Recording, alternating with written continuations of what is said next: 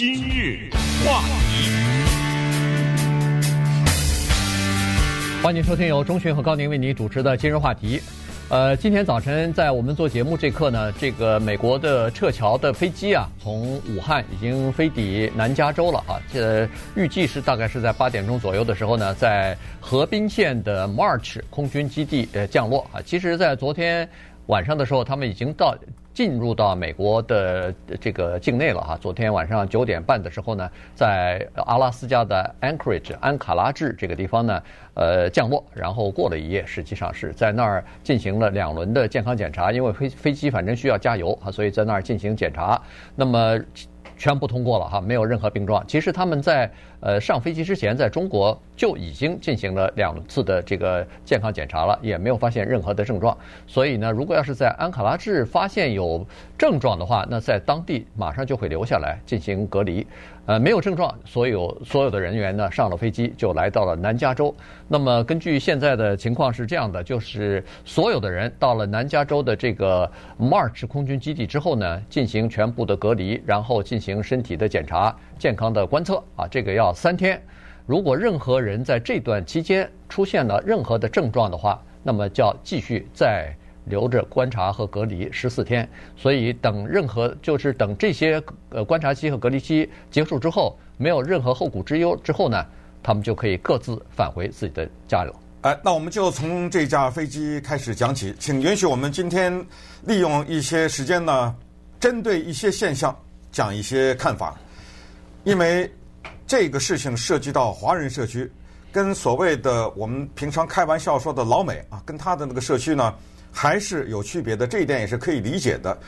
当然，武汉疫情呢，整个的撼动了全世界，尤其是华人社区。那么，我们电台在这个礼拜六要举办一个大型的活动，叫“四海迎春”，是 City of Alhambra，是阿汉布拉这个市长达近三十年的一个大型的活动，今年是第二十九届。那考虑到现在武汉的疫情呢，我们。和市政府共同商量，就是观察一下，看看这个疫情的发展，所以把它先推迟一下。所以这个礼拜六的四海迎春呢，我们把它推迟一下，观察一下这个事情的发展以后，我们还会举行的，就是在今年的某一个时候，我们在确定了日期之后呢，依然会告诉大家。但是从这儿呢，我们要说几句话了，就是关于现在。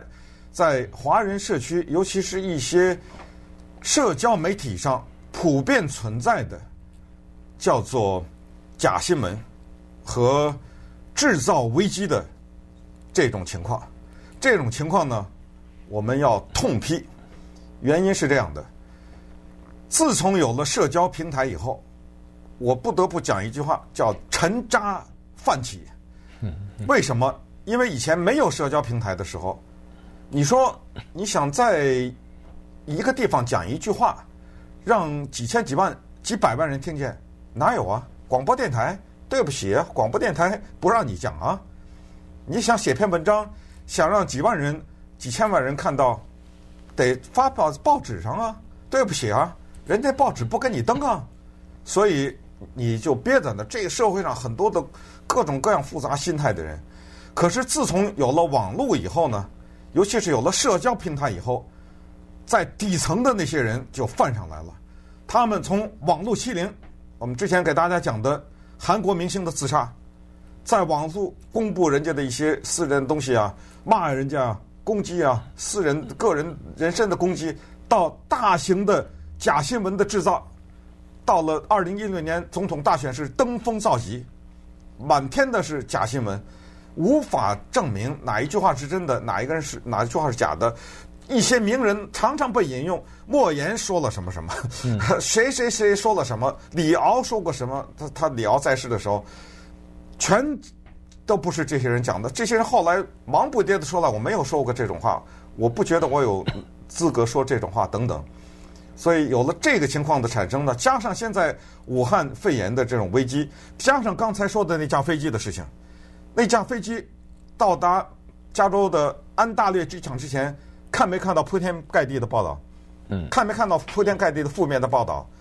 对不对？这种报道就是一种自我吓唬，就是我们自己吓唬自己，人自己吓唬自己，那是最能的了。本命年听说过吗？吓死你！穿什么红内裤什么的，对不对？告诉大家，如果你穿了个红内裤就能改变命运的话，这个世界的所有的规矩都重写了。可以告诉你，穿了内裤你就会就掌握一种新的语言吗？穿了内裤，你的红内裤，你的职业就会有所提升吗？你不需要这个过程当中不需要个人努力吗？一个红内裤能改变你的命运，这不是开开玩笑吗？对不对？因因为它它能改变和不能改变什么事情。这些东西不是靠你把你的名字改一个笔画就能改正的东西，这个里面的规律不是这样的，这个世界不是这样运行的。如果它真是这样运行的话，那我们不就人为的可以制造很多东西吗？对不对？就是可以人为的制造很多的改变这个世界的东西。这个很多邪恶的东西就可以用一个蓝色的什么东西，用一个黄的东西，不就可以修改吗？从人类的走这么多年走过来，有过吗？有哪一次灾难是被一个什么东西修改了吗？对不对？那么我再说到这个社交平台，这些渣子哈犯上了就制造的这些谎言，因为它让一些无聊的人生活增加了很多的戏剧感和成就感。我们试想一个第一个编这个人的人，什么南加大出现了一个武汉？我们之前还听说过，我是没怎么看过，因为我比较不上这种微信的，我也不不既不转发也不看哈，就是这种传传闻。说什么尔湾的大学的一个人的妈妈什么得了？说什么这儿有一个某医院，我不点名字了啊，某医院里面藏了一个非典的病人，把一个什么地方给封起来。这是美国，你这个医院上有医生，要有院长，下有护士，在没有政府知道的情况下，你藏了一个病人，谁敢这么做啊？你你有可能吗？你在这生活过吗？在这个国家，所以就是说，对这个国家的误解，或者这或者从别的一个地方来这这。受到的教育和熏陶完全是不一样的，就整整体在制造这些假的新闻，到最后人家证明，人家尔湾大学那个尔湾区发现的那个是一个中年的男的，根本没有什么一个人的妈妈是一个女的，没有。我在美国没有一个机构，不管是大学也好，还是城市也好，他知道这是他隐瞒，因为原因非常的简单，他没有这个隐瞒的必要啊。对，他们不需要隐瞒这个保住自己的官呢，不需要向上面汇报什么东西，不需要制造，他没有这个必要，反而是讲出来对他的好处远远大于不讲，他凭什么要隐瞒呢？嗯，你告诉我他隐瞒的动机是什么？所以当你看到这种消息的时候，你传什么呀？你什么什么在呃在什么安大略机场不叫什么呃什么不实行这什么任何就是这是谁告诉你的呀？对，不检查全部就放了，啊、就全部这请问这是谁告诉你的呀？嗯。看到这种消息，可不可以花三秒钟想一想？这是美国，这有可能吗？两百四十个人从武汉飞过来，机场下了飞机散到社会上去，这有可能吗？嗯，干什么传这种消息呢？对不对？对，有有很多人呢，我是知道，大家传来传去，传给自己的什么亲朋好友啊，大概是。出于好意啊，告诉大家说，哎呀，要他的对用意是可以理解的。大部分人啊，我指的是大部分人，呃，是好意啊，提醒大家。但是其实起到了就是相反的作用，极为恶劣的作用，就是对不对？传来传去呢，有的时候是不实的消息给传了，所以呢，在圈子里头一发呢，就格外的多哈。所以这个，呃，我们都知道，对这种疫情肯定是。保持一种敬畏或者是谨慎的态度，呃，自我防范，这个绝对是没有问题的，而且也应该的，对，而且也是应该的。但是从目前美国的现状来看，目前的状况来看，没有必要这样的过度的焦虑哈。从呃美国的这个呃 CDC 啊，就是呃联邦的疾病防治和呃控制中心，他们也都说了，说在美国不用太过的紧张。呃，这个疾病在美国还没有爆发。呃，到目前为止，一会儿说传这儿有一个，一会儿那儿传一个，到目前为止也不就是五个吗？到现在。关键是更可恨的是，我是没有看到。后来有人为今天我要做节目嘛，有人给我发了一点。那个最可恨的是，他说谁谁谁，我说我都是我洛杉矶南加州啊，他是一个有病的人，有肺炎的人，他去了这家商店。嗯，对，那家餐馆，我不就点名字，因为我点名还还害了人家这餐厅。关键是你这这不是害人家餐厅吗？嗯，你就是，你除非你是那个餐厅的一个竞争者，你有动力，对不对？写一个这样的文章，你这不害人？因为很简单，这个人按照那篇文章写，他去了五六个地方，呃，去了这个超市，去了那个餐厅，呃，去了这个地方买东西，去了那个百货商场，去了这些。我们有稍微有点头脑，你想一想，这个人他去了这些地方是怎么着？这一路你都跟着呢吗？嗯、对不对？这你是有一个卫星监控器跟着这个人，这这是怎么知道的呢？对，对不对？所以就制造这样的人。我们想想，刚才我就是说到了社交平台的这个时候，就是这个问题，就是他可以自由的发表东西了，而且不负责任的发表，不负任何责任的发表东西了，你知道吗？这个是。把言论自由这个东西推到了极致，所以这个东西呢，我们作为媒体义不容辞，就是要利用这样的节目，大声的疾呼、驳斥和这些人，或者痛斥这些人，就是无聊的、无聊之极的这些人，把旁边的人吓得要死，你知道吗？所以我们今天呢，花一点时间，等一下再讲讲关于呃，就是谣传呐，或者主流社会对这些问题的看法，以及真正的应该相信谁。啊，为什么要相信他们？今日话题，欢迎您继续收听由钟迅和高宁为您主持的今日话题。这个 我们南加州，呃，是这个情况。其实纽约情况也不比我们好到哪儿去啊。这个在社交媒体当中的这个，可悲，对社交媒体当中的这个呃假的消息呢是非常的多啊。到目前为止，纽约没有发现一例呢，还。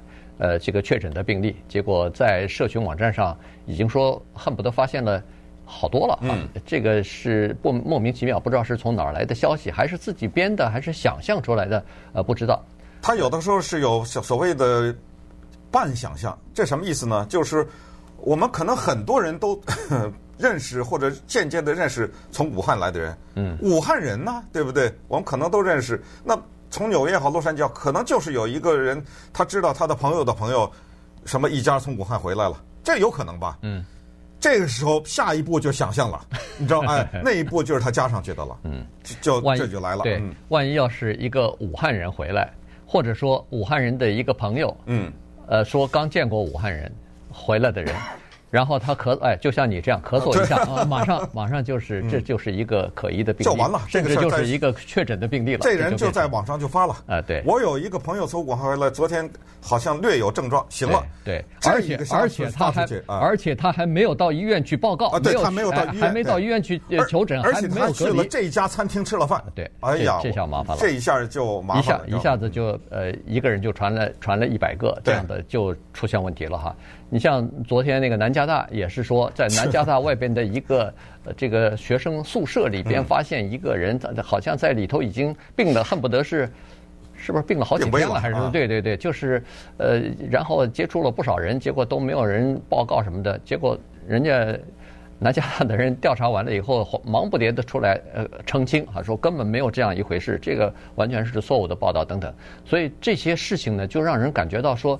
你看那个社群媒体、社交媒体当中啊，你都不知道在洛杉矶也好，在南加州或者是纽约，肯定已经爆发成不像样子了。嗯，但实际上呢，呃，并不是这个样子。我告诉大家一个非常简单的事情：前段时间科比去世了。嗯。几分钟以后，在我们这儿著名的史铁波体育场 （Staples Center），上千人聚在那儿，有人怕这个东西吗？嗯，对的，不不是，没有人知道那什么时候。是真正的恐慌，是美国政府的 CDC 疾病防御中心发布的时候，那时候是，那个时候要相信。所以现在有些人什么去抢购口罩什么之类的，我知道抢购口罩可以理解的原因是他一下买几千个，很大的程度他可能是寄到中国去啊，给国内的。如果你是捐赠也好，或者是帮忙也好，这个我们向你致敬。但如果你是倒卖的话，这个对不起。这个我们只能是口诛笔伐了。这个，因为你在这种时候发这几这点财，你发了财，这个钱进到你的账户里，你拿这个钱去买，你心里踏实吗？买任何东西，你知道这个钱，这东西本来一块钱，你卖个三块钱，你这是在干什么呢？反过来，你应该捐呢，你应该自己掏钱，然后不要钱呢，应该做这个动作。这是呃一个情况。还有就是关于再说一下关于网络的问题。我只能是非常强烈的讲一句话，这句话又听着有点过分，但是我必须得讲，叫微信不可信，只能这样讲。是，哎，这个平台没问题，这个平台对人类的沟通啊，对很多的事情都起过非常积极、正重大的作用。微信这个平台不否认它，但是在上面的消息，你看到的照片，你看到的视频，看到的文字，我不敢说有百分之多少不可信，我只能说一句不可信。嗯，原因是这样的。我们人刚才讲过，因为有了社交平台以后呢，我们开始把这个平台看作是一个发表的空间。人呢，因为在慢慢的人类有了文字啊，或者有了书本啊，有了印刷之后呢，有一个多少年来培养的一个心理的调节，就是我们倾向于相信印刷好的东西。我们倾向于相信，比如说一本书。或者是报纸上的一篇文章，我们比较倾向于相信，因为我们有一个声音告诉我们，如果它不是真的的话，怎么会变成一本书呢？呃，如果他写的没有道理的话，怎么会印在一个媒体上面？而事实证明，因为在社交媒体产生之前，之前的书本啊，以及呃一些印刷的比较多数的东西，还是经过编辑啊，经过什么审查，确实他们的可信度还是有，也有妖言惑众了哈。但是。呃，毕竟呃留下来的这些伟大的文学的遗产呐，什么政治学的著作啊之类的，都是印刷品。所以到了微信上呢，他给你做的漂漂亮亮的，嗯，呃，带着图片，带着什么花边，带着那个字啊，选择的字体也很漂亮，中间还有滚动的一些图像，你容易觉得这是真的。但是呢，言论自由是一个，当然今天不讨论这个是很大的话题。言论自由是一定也有它的。限限度的，大家知道吗？在言论自由的法律里面，在一个电影院里面，你是不能够喊起火了。如果没有的话，你这个就是犯罪，就得要起诉。到最后，可能在起诉的过程当中，你说哦，我有精神病，我有精神问题，我我想象中有个火，没问题。但是你得走这个程序，嗯，呃，到时候该判你进医院还是什么该什么。但是在一个拥挤的剧场剧场里面，这是美国人都知道言论自由的底线的经典的例子。你突然之间大喊一声着火了，哗一下大家都一起跑，有的人一个人摔了，另外一个人被踩伤了，这算谁的呀？嗯，对，对不对？啊，所以这就是言论自由的问题，在网上就是这样，你伤害了人家，人家还不知道你是谁。我跟一个餐，我也开一家餐厅，高宁也开一个餐厅，我就觉得他那餐厅生意太好了，我完全可以在网上写一个，哎，上礼拜的时候有一个从武汉来的人，没有戴口罩，一边咳嗽一边就在高宁那餐厅吃饭了。啪的一发，我负什么责任呢？谁知道是我发的呀？对，这你说这个缺德不缺德呢？对，对对，而且而且这个是就是麻烦就麻烦在他他不用负责任，你知道吧？嗯、对不对？所以这个就是呃造成了很多呃这种错误的消息或者假信息的传播啊越来越多。呃，任何的东西，因为我们做新闻媒体了，当然一般的民众可能还没有这么严谨，但是我们做媒体呢，就是不。不能相信这个社群网站上的任何的消息的来源。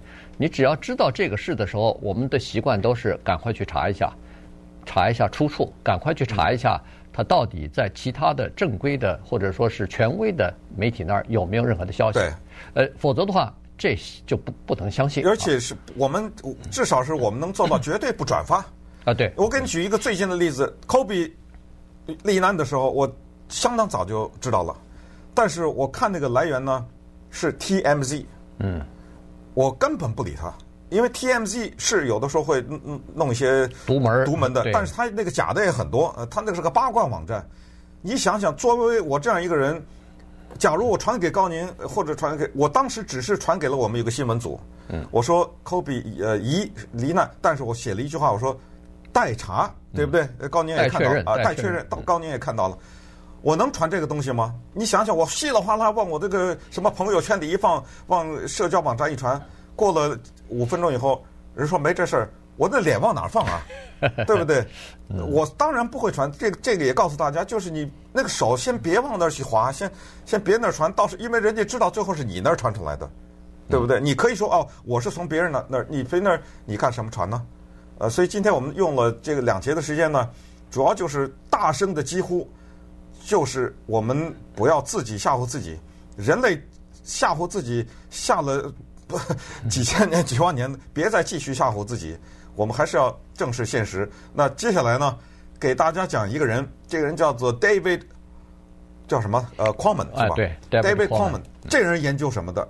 他专门研究动物和人类疾病的传染这个主题的。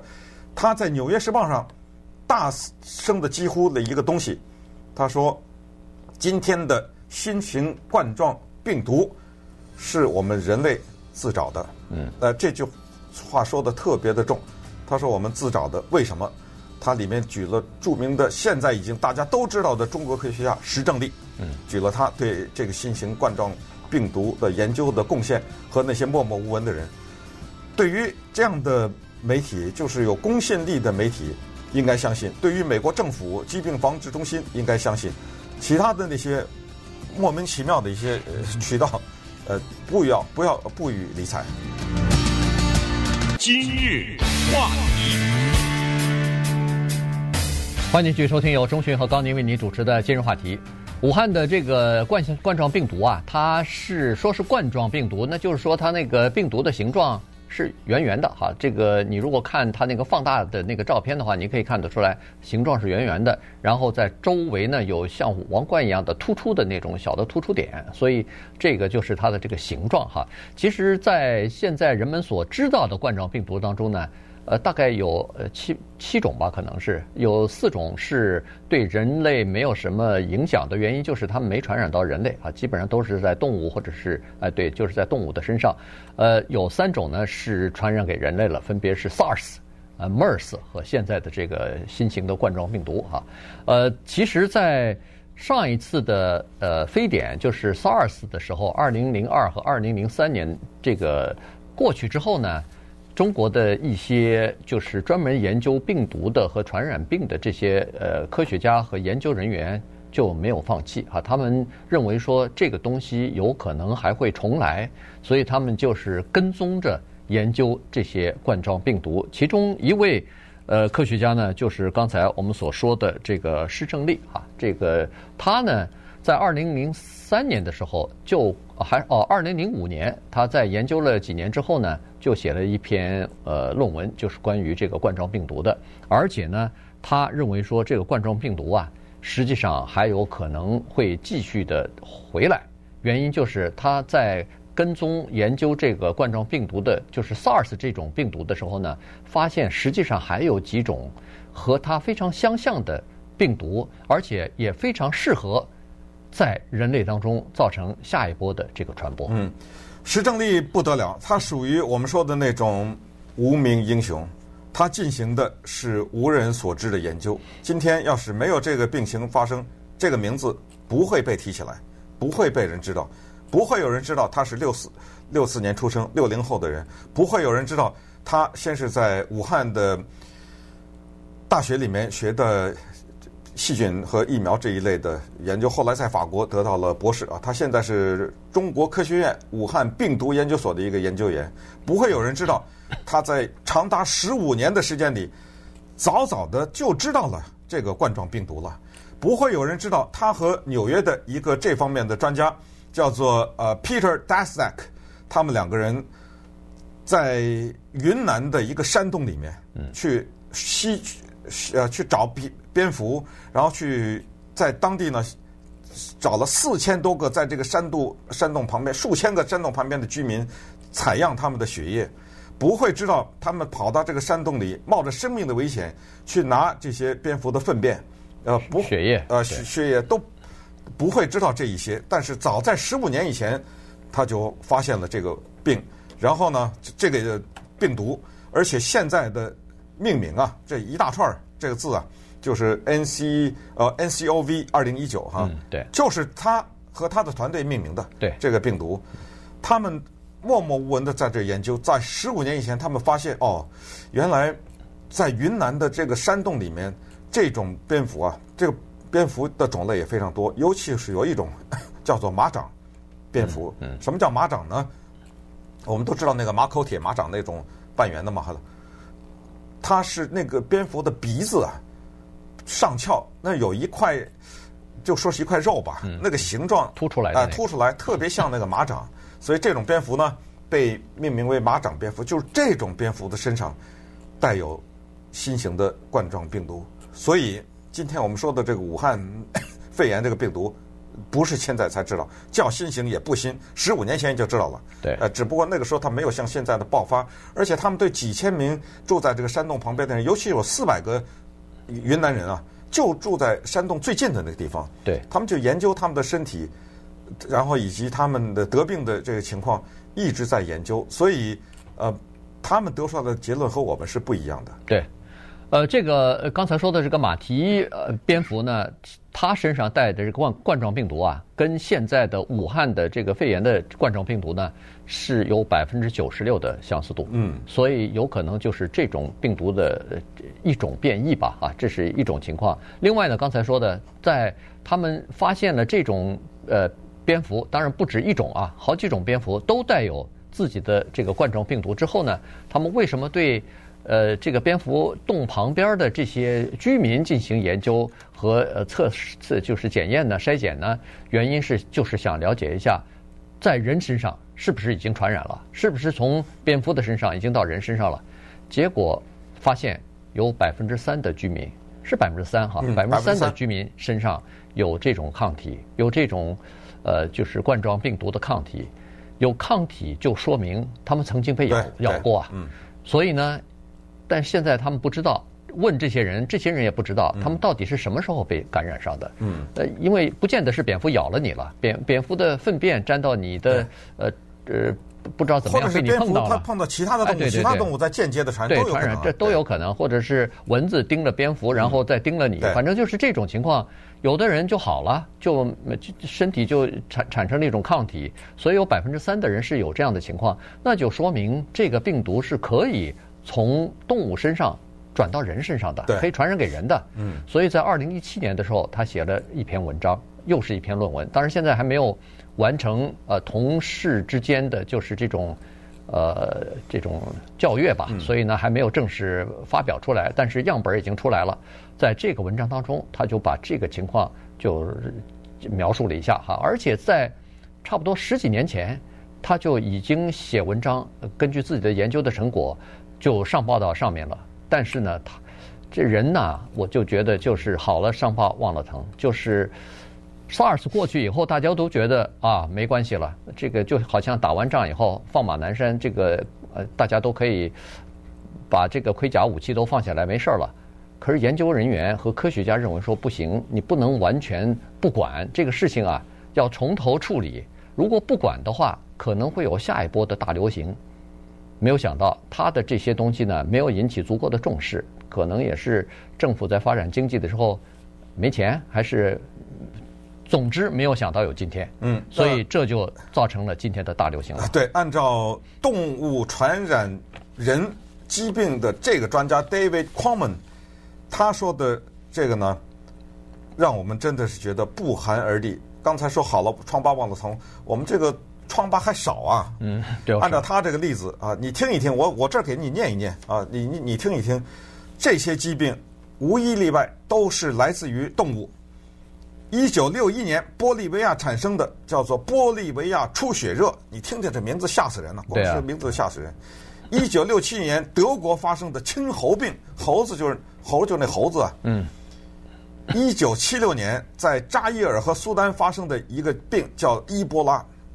然后，一九八一年在加利福尼亚和纽约发生的一个病叫 HIV，后来变成了 AIDS，是人类免疫缺陷病毒，是 HIV。等它变成了艾滋病的时候，就是人类免疫缺陷综合症啊。这是发生在后来又追到非洲去，对不对？这个是呃 HIV 的情况。然后是在一九九三年，在呃美国的西南部发生一种病叫汉塔病。塔就是那水獭，水獭的獭，对，啊，那个老鼠类的动物啊。后来给一个改了一个名字叫 Sin nombre 啊，这个西班牙就是无名，这个病叫这个名字。然后一九九四年澳大利亚发生亨德拉病毒，一九九七年香港发生禽流感，一九九八年在马来西亚发生尼帕尔氏病毒，一九九九年在纽约发生了西尼罗病毒。二零零二年至二零零三年，在中国发生非典，然后二零一二年在中东发生 MERS，就是中东综合呼吸症，呃，中东呼吸综合症。然后在二零一四年，在西非又发生了希波拉的再次的呃安呃伊波拉伊伊波拉的再次的卷土重来。二零二零年，武汉肺炎嗯来了，所有的这一切都跟动物有关。那下面 David Quammen 要回答这个问题，他为什么会从动物身上到人身上呢？他的回答非常简单，人负全部责任。那我们下来看看他为什么说人要负全部责任。今日话题，欢迎继续收听由中讯和高宁为你主持的今日话题。这段时间跟大家讲的呢是《纽约时报》的一篇文章啊，呃，这个 David Quammen 啊，他所写的。他原来呢写过一本书，这本书的标题你一听就觉得他是这方面的专家了哈，就是他说的就是动物传染与人类下一波大流行。他写的就是这个东西，所以呢，他最后总结出来的东西经验呢，他就说是这个。为什么说是人找的呢？自找的呢？他说，你从那个农贸市场的那个野生动物的交易区买卖，你就可以看得出来，这个真的是自找了。这个野生动物，你没事吃它干嘛呢？他说，这个不光是在中国啊，除了中国之外，在亚洲的好多国家。都有这种，这叫做呃呃上下的这个链啊，这个买卖链哈，交易链。你中国捕捉了以后，有的还出口到外国去呢。很多人都弄到什么越南呐、菲律宾啊这些地方去，他们也吃这个东西哈。所以这个是一方面。他说，如果说一个人穷，他说必须要高大量的这个蛋白质的话，那他可以在野生当中，他买不起肉啊，他可以吃这个东西，那得病了。这个还算有情可原，但现在的情况还不是这个样子。现在情况都是一些富裕的人在吃这个东西。你告诉我，在武汉的那个市场里面去买这些东西吃那东西，有哪个人是因为蛋白质不够和吃不饱饭？对，告诉我，你可以花更便宜、更少的钱去买其他的蛋白质、更丰富的东西、更好吃的东西，哎，非非要吃这个东西哈，所以这个就造成了一个很大的问题，就是你。你把这个野生动物它身上带的这个东西，你就不知道什么时候就沾到你的身上，或者是进到你的肚子里头去了。呃，有的时候可能没煮熟，也或者是其他的方式，你就传染上了哈。或者还有一个呢，就是现在人富裕了嘛，除了吃这些东西以外，猎捕这些东西之外，交易这些东西之外，你在旅行的过程当中就把这个东西散播到全球各地了，所以它的散散发散播啊是非常快的，它不是说。呃，局限在某一个区域里边，它变成一个全球的流行啊，这是一方面。还有一方面，主要就是对生态的破坏，大量的入侵到这些森林、山洞，或者是砍伐这些他们呃很多的这个动植物的这个原来他们生存的家园。这样的话，突然发现实际上有很多的动植物上头身上都带有莫名其妙的人类以前根本不知道的一些病毒。那这些病毒，我们都知道它是不能单独生存的。你把它扔到自然环境当中，它马上就死去了，就像一颗石头、一粒尘土。它必须要寄托在一个活体的植物或者是动物的身体里头。它最主要的就是存藏呃存活在一个细胞里头，然后利用细胞的繁殖和复制，它也自己在扩张、在繁殖和复制，最后让这个细胞破裂，它就传出去了哈。所以这个情况。如果人类的生活的方式和这个做事的方式不改变的话，呃，过了十年二十年，可能又有一波爆发。嗯，用他的话说，我翻译成普通话，这叫吃饱了撑的哈。呃，这什么意思？就是说，他说，在这个地球上有七十六亿人，现在这七十六亿人呢，的确你得承认，有一些人吃不饱，可能还有一些人在森林里面靠打猎为生什么的。那是一种情况，但是呢，这种野生动物的消费很多的都是吃饱了撑的，就是它没有温饱问题，它还要去吃它们。大家要观察动物的话，你会发现根本不用仔细的观察，你就会知道天上飞的鸟、水里游的鱼、地上走的走兽，它们在没有睡觉的时候、醒来的时候，绝大部分的时间是在寻找吃的东西。所以他们没有人类规律的，哎，八点钟吃早饭，中午十二点吃午饭，也没有人给他们把饭做好了。所以他们的生活跟人类是完全不同的规律。但是他们跟人有一个本质的区别，就是他们是本能的驱使，不管是他的交配也好，带小的也好，还是寻觅食物，或者是去用杀戮的方式，才能满足自己的胃口。没办法呀，我必须得把你杀死啊！我不吃你，我怎么我的这下面小崽怎么活？这是他，他没有什么太多的意志。人有选择，有意志，就是。